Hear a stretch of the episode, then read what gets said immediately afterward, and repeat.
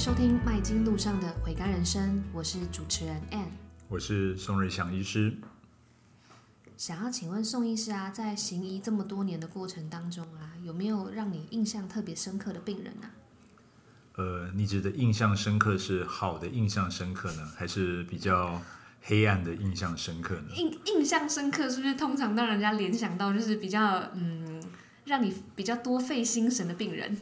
哦，有。如果要说的话，他这个人绝对是我压箱宝里面排名第一名。那真的是一个传奇的故事。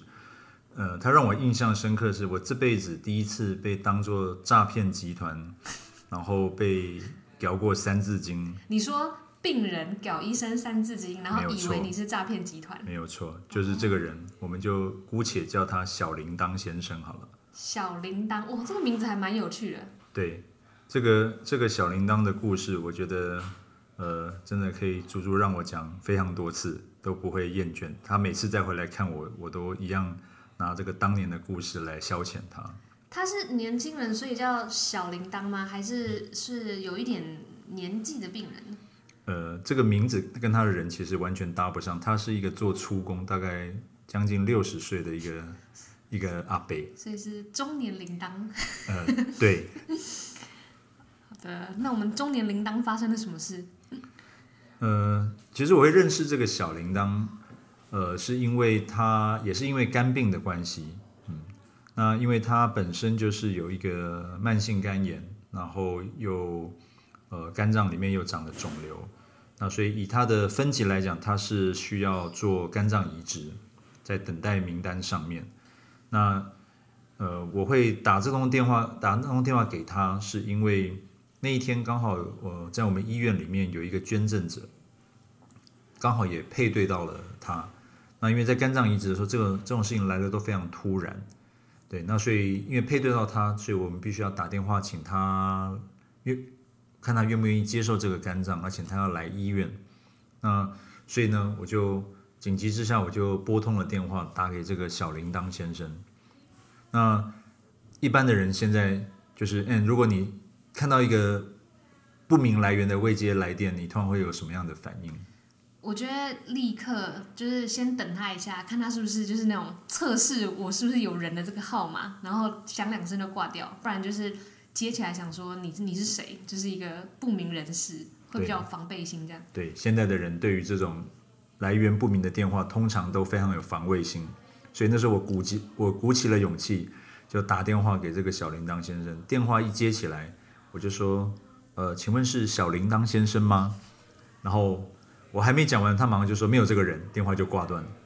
那时候我还以为我打错号码，所以我就仔细的再看一次号码。然后这是我准备好，我想他一定是觉得我是诈骗集团，所以我这是第二次确定电话没有问题，我又再打过去。我就说，我这次就别先不问说我是谁，我就跟他说，哦，这边是，呃，我这边是长庚医院，我是宋瑞祥医师。请问你是小铃铛先生吗？我我在两秒钟之内赶快把这话讲完，然后他就很凶，马上就骂了三字经，就说：“就跟你讲，你不接人，看不丢。”然后电话又挂断。那那时候我就紧张了，因为因为这个配对跟等待的时间其实是有一段等待时间，如果时间不是的话，我就要必须要跳到下一个。所以最后，那时候是紧张的气氛大过于。生气的气氛。如果被人家挂两次电话，明明就是一个好心人，我就会觉得很火大，想说你为什么要对我这么对对我这么不客气？对，所以当时我就想说，如果再试一次，如果真的再不行，就要换下一位了。所以这次呢，我就我就确定再再再跟医院再确定一下，这个电话明明就是他。然后这次我就打电话就说，我这次再也不说我是长庚医院，我就说。你就是小铃铛，你先不要挂电话，我不是诈骗电话，我是我是长庚医院，我是宋医师，我是来通知你哦，你配对到这个要肝脏移植这件事情，立刻把关键字讲完，这样。对，然后他听完之后又飙了一次三字经，他说：“这世界那有还好代志，不可能。”我说：“对，就是你，你现在赶快来医院。”啊，也是因为这样的缘分，他就他才气冲冲的跑来医院。啊，来了之后，他才真的发现，而且路上我还怕他跑掉，不断的打电话跟他说：“你现在在哪里？你现在在哪里？赶快过来！”那来到医院之后，他才恍然大悟说：“这怎么可能？怎么会可能那么幸运？”那看到你觉得超拍谁吗？觉得尴尬到爆？对，他一开始很拍谁，但是那时候他还是他还是很很很伤心，呃，他他还是很生气哦，因为因为他等于是他原本的工作就全部被打乱。他应该觉得难以置信，应该有一个肝可以换吧？哦，对，但是好不容易说服他说，对，这就是一个机会，那他也愿意要这么做了。可是还是遇到了下一个问题，他没有家属。所以在肝脏呃移植的过程当中，就是这个程序的一个呃中间是需要有家属来陪同，然后来。呃，帮他做一个什么样的签核，才可以进入这个换肝的程序吗？呃，其实就跟一般我们去医院开刀一样啊，你要上手术台的时候，总是要有个家属在旁边哦，这是医院的规定。对，那但是这个小铃铛呢，他就说他跟他的家人已经大概十几年都没有没有联络。那我说，那你你十几年可不可以把你的兄弟找来？他说不可能。然后他说，如果你要找，那我就离开。哦，变成他来要挟我，所以那个时候感觉好像解决就是对，我要帮他解决怎么样把他送到手术台上，这个真的是比手术本身更困难很多。哦，最后后来发现，我们找了他的里长来帮他帮他陪他进手术室。哦，这个他还好不容易才躺上手术台，对，接受这个换肝手术。那这个换肝的手术大概需要多长的时间呢？一般这个手术大概要看顺不顺利哦。那大部分大部分这个受赠者大概需要大概五六个小时的手术时间。那通常在手术的过程中，就是呃，他成功的几率高吗？还是说他有一定比例的风险，这个手术是不会成功的？当然要看这个受赠者，因为通常需要换肝，表示他的肝脏都不好。那肝脏不好，就会有很多本身的很多的其他的各式各样的这个疾病，可能肾脏也不好啊，可能腹水很多，那他们的血管可能也很脆弱哦，所以造成手术中比较容易出血，所以手术的本身风险就比一般的手术要高。不过肝脏手术、肝呃换肝手术，如果呃以以整体统计来讲，一般呃五年的存活率大概还可以高达七成到八成。那其实这样算蛮高的，非常高啊！如果因为肝硬化需要换肝的人，如果等不到肝脏，常常一年能够留下来的大概只剩三分之一。所以我常跟病人讲说，做任何事情都有风险，哦，连过个马路都有风险，喝杯水也会有呛到的风险。那人生就是这样，如果这做这件事情好处大于风险，我们就应该要认真的考虑。那若好处跟风险一半一半，那可能你就把杯看看。那风险完全大于好处，表示做什么事情这个风险绝对比它的好处大很多的话，那我觉得就不要尝试。那但是以肝硬化、肝不好的人需要做移植，绝对它的好处是大于风险。那当然，这个手术的困难度跟危险性又比一般的手术高很多。这个换肝手术就是通常在这个五六个小时，呃，手术过后呢，那换肝的人就再休养一段时间就可以恢复正常的生活了吗？还是还是说他还需要经过其他的一些危险期啊，那或者是等待期？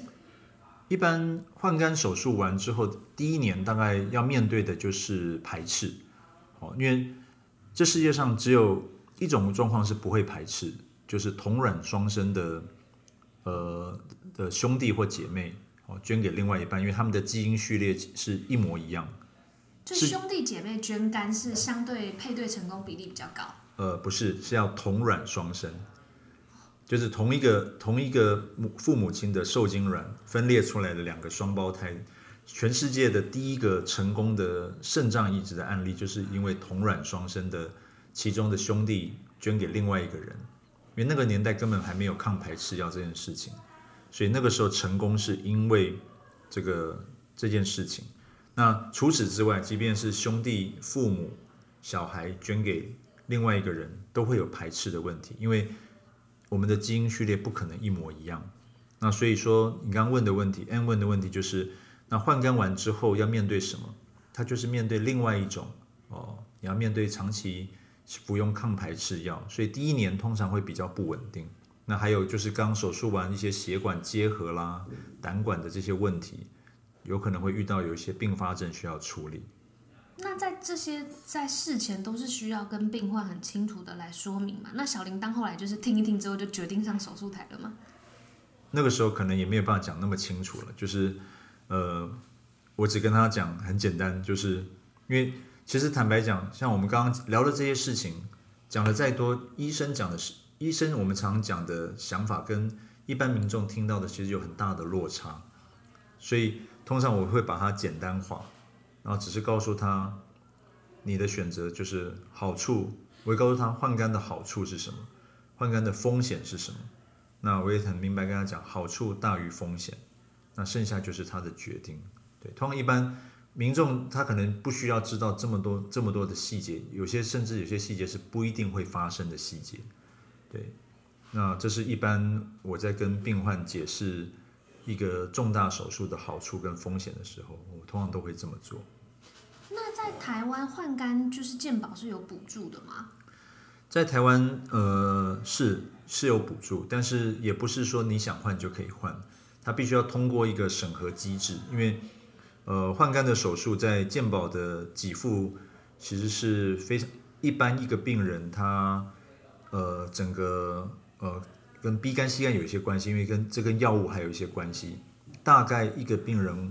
换下来大概要花到一百五到两百万左右的一个医疗费用，所以如果完全要靠自费的话，其实是非常昂贵的一个手术。非常贵，非常贵。对，所以说通常经过有健保的审核之后，那这个手术才会核准，然后就会健保给付。所以会有可能有机会全额给付，对不对？呃，就是大部分的应该是可以这么说，除了一些，当然还会有一些自费啊一些的费用，但是。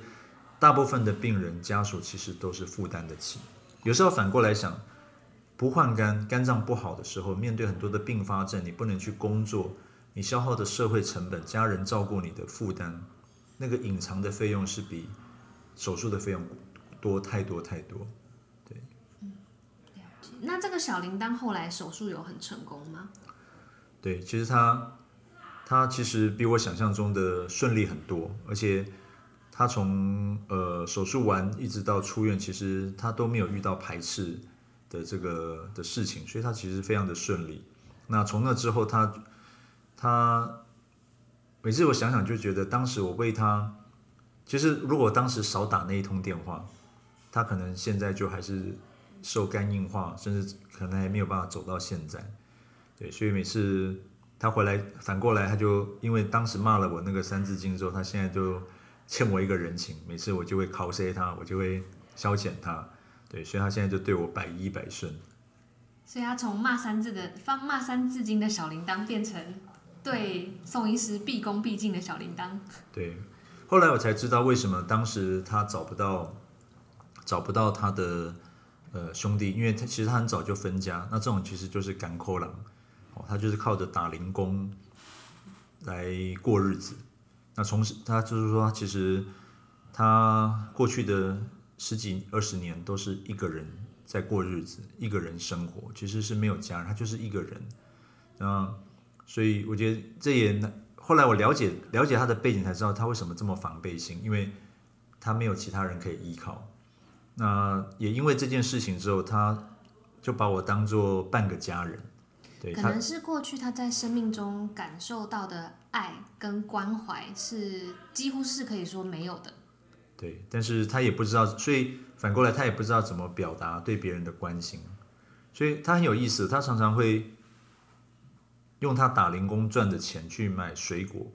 哦，当然他不是送给我，他送给他曾经照顾过他的护理站、加护病房还有病房。那。其实一个你看一个一个六十几岁的这种阿伯，他面对这些这些小护士们哦，他其实你可以看到他他送水果的那个那份心意，我觉得那个那就表示在他的生命里面曾经有人真的进到他的心里面照顾过他，他真心的非常的感恩他们，感谢他们。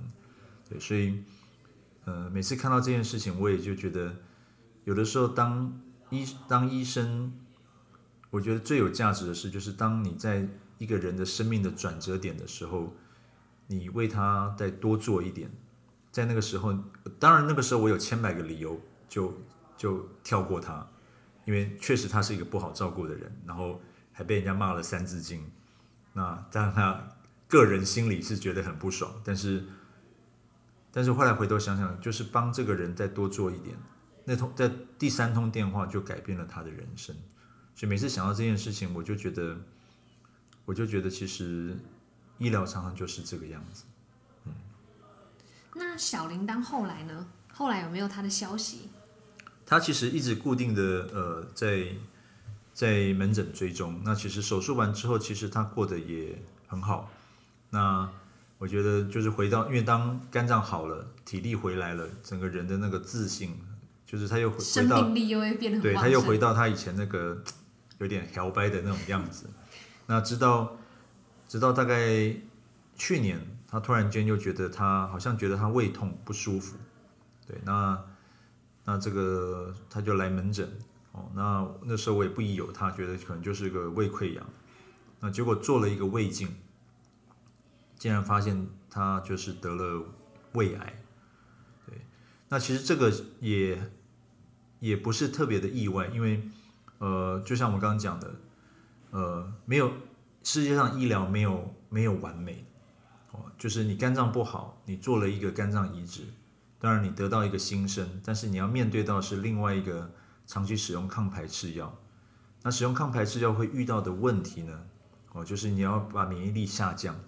那免疫力下降之后，其实有一些我们身体的免疫力虽然不会去攻击我们得到的器官，但是我们也会失去一些本来可以保护我们，让这个不好病变的这个细胞，我们可以把它吞噬掉的这些免疫系统也会被也会被 lock down，就是功能会下降，功能下降。所以有统计过，就是呃经过移植手术的病人，他们得到这个癌各式各样癌症的比例，大概是正常人的二到三倍。哦，那当然，如果有一些特殊的癌症，那个比例会更高。所以他呃，也不能说很不幸，他就是按照着医学上面的会发生的事情，他就发生了，他就后来就后来就得到了这个，他确定就是得到了胃癌。那那时候他回到门诊，我告诉他这个结果的时候，他当下整个应该要崩溃了吧？对，我就看到他，我我仿佛又看到他。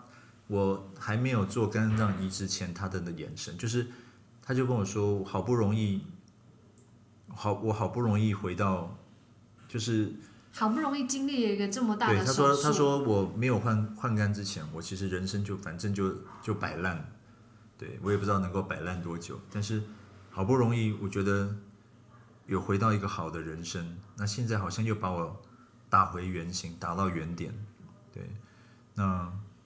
其实很多时候，我可以了解他的那种痛苦。他那时候要是第二次要上手术台，但这次我又去找了里长来。对，那他上手术台，他要麻醉之前，他其实其实真的就是我没有看过他这么脆弱。他就是一直就是躺在床上就不停的掉眼泪，哦，他就就一直发抖，一直掉眼泪。那他就一直说怎么会奈安呢奈安呢？对，那。呃，当然，我就我就安慰他说，我会帮你处理好。所以他的胃癌手术也是宋医师后来帮他开的。对，那不过他的体质不错，他手术完其实也一切都很顺利，那也恢复得很好。对，那但是他就说，他就说我的，他就说我现在心情很复杂。对，就是从没有希望到有希望，现在又又活在这个恐。这个癌症的恐惧之中，对，所以我想这就是人生，对，这就是我觉得这就是一个非常真实平凡的人生，那也是大部分生病的人常常心里面的恐惧。那现在小铃铛恢复的怎么样？他现在，他现在其实，其实我觉得人他他又回不到他原来的韧性，对，对，就是回来。回来就是，呃，一样就是还是很摇摆的脸嘛，对，回到摇摆的样子。然后常常常常就是又是满口三字经来看门诊。为什么他叫小铃铛啊？小铃铛是因为其实我第一次我第一次认识他的时候，他第一次他第一次走进来的时候，我还没看到人之前，我就听到他他腰间就是永远都挂着一个钥匙串、钥匙圈，然后钥匙圈旁边是有一个小小的铃铛，对，然后那个铃铛声音非常脆耳，对，所以一开始我不好意思问他为什么，到后来比较熟，我就跟他说：“你一个大男人为什么要挂一个这种？”这种这种这种小铃铛的，听起来跟你的人不太不太不太符合的这种这种这种钥匙链，就是一个很粗用的人，然后配一个很可爱的铃铛在他就是腰间这样。对，然后后来他就跟我说，他说他就说宋医师你不知道，我们这种，因为他常他其实做的做的很多的是做搬运，好搬帮人家搬家搬家具这种，他说我们这种人哦。他说去别人家里面，有些人他会嫌我们手脚不干净，所以他说我挂着这个铃铛就知道说我进到客人的人家的家里面，哦，铃铛发出声音他就知道我在哪里，哦，这样才不会被人家引起误会。哦，就是他走到哪都会有声音嘛，大家就会知道他去哪里这样。对对，所以其实其实这个就也代表他的这种这种甘苦郎，他他心里面其实就常常想我怎么样。怎么样保护自己？对，也不要，这就是他的生活。那我想再请教宋医生一个问题哦，就是说，在跟小铃铛互动的过程中，有没有什么是啊、你曾经在你你自己在看这个小铃铛从生病，然后到有肝脏的配对，然后到配对成功之后呢，又复就是又发生了癌症，然后再到现在又回到他。呃，可能比较熟悉的环境职场的这个过程中，有没有什么是让你觉得很有体会的地方？我觉得体会最深的就是，我觉得生病的人其实真的都需需要有人有人照顾。那呃，不论不论他的不论他的工作是什么，他的背景是什么，我觉得每一个生病的人都渴望。当然，身体医生是透过照顾生病的人的身体，那我觉得另外一个其实就是要安慰这个人的心灵。嗯，我觉得每个每个受受生病的人或者受苦的人，其实他们的心灵也是需要被安慰。那但是要安慰这个心灵，安慰这个心灵的的基本条件是，呃，当然要这个医疗的基本的水平要照顾好。对，你不能说我这个人照顾这个人的心灵照顾得很好，但是疾病医不好。对，所以基本上要建构在一个好的医疗水准。但大部分的现在的医疗就是只着重在好的医疗水准，而可能没有心力也没有时间去照顾一个病人的心灵的这个层面。对，那怎么样能够照顾到病人心灵的层面？我觉得就从有的时候其实也不是什么很深刻的东西，很深奥的事情。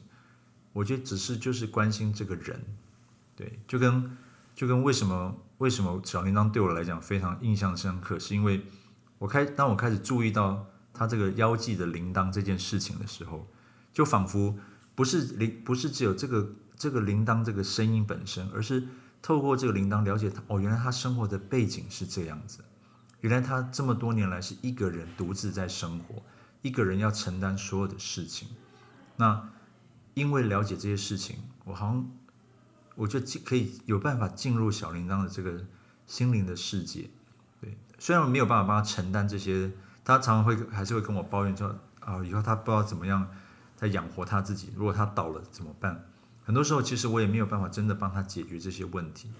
但是仿佛当他愿意跟我讲的时候，那我觉得他就觉得说着说着他就说啊，宋医师拍写了，就是说这些事情应该也不是你要管的事情，对。但是仿佛就是觉得他的重担好像就能够帮他卸下一点，就像一个出口一样，可以聆听他生命中的一些，不管是辛苦也好，还是自己觉得很过不去的，只要可以跟宋医师聊一聊，他就觉得相对的比较比较舒坦，也比较开心一些。对啊，所以我想这个小铃铛。我不知道他的他可以走，还可以继续。我们我跟他之间的这个医病关系还可以走多远？但是我想，这对我来讲，这是对我行医生涯一个非常深刻难忘的一个故事。谢谢，我们今天很开心有机会能够听到宋医师的分享。那宋医师在接下来陆陆续续还会有很多，不管是医病关系啊，还是针对呃，不管是外科啊，还是肝脏的一些相关的医学资讯，或者是其他更多呃听众朋友们来讯的问题哦，我们都很希望能够在透过在节目的过程中来跟大家一起分享。那今天的节目呢，我们就到这边，谢谢大家的收听，谢谢。